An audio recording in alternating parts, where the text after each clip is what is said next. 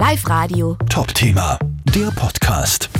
Wenn ihr in diesen Tagen lauten Hubschrauberlärm hört, dann keine Sorge, das Bundesheer übt bis Ende März den Tiefflug mit Hubschraubern. Jetzt am Telefon Oberstleutnant Peter Gründling vom Bundesheer. Herr Gründling, was ist bei den Übungen denn so geplant? Also grundsätzlich, das ist der Helikopter-Taxis-Kurs. Da lernen die Besatzungen die Grundzüge des taktischen Fliegens.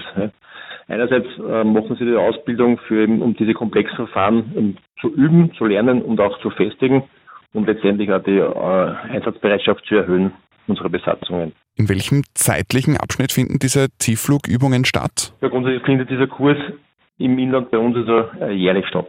Bei den Übungen könnten jetzt teils oranger Rauch zum Beispiel eingesetzt werden, oder? Grundsätzlich kann es passieren, dass sie eingesetzt werden, um, eben, um es eben äh, Hubschrauberlandeplätze zu markieren einfach. Das brauchen Bodentruppen, mit den Hubschrauberbesatzungen wissen, wo sie hinfliegen müssen, wo sie landen müssen, setzen Bodentruppen eben äh, äh, diese Rauch, Rauchkörper ein. Es kann sein, dass wir eingesetzt werden, es muss aber nicht sein. Es hängt ganz von der, von der Übungsannahme dann ab. Sind die Tiefflugübungen auch vom Wetter abhängig? Bei der Fliegerei ist alles wetterabhängig. Also sehr viel wetterabhängig, sagen wir so. Zu viel Wind oder zu, zu, schlecht, zu, zu, zu, zu schlechtem Wetter zu viel Regen oder was ist, also kann es also durchaus sein, dass keine Übungen stattfinden. Ja. Zu hören und zu sehen sind die Übungsflüge übrigens noch bis Ende März, etwa in den Bezirken Freistadt, Everding, Linz-Land, Urfer oder in Rohrbach.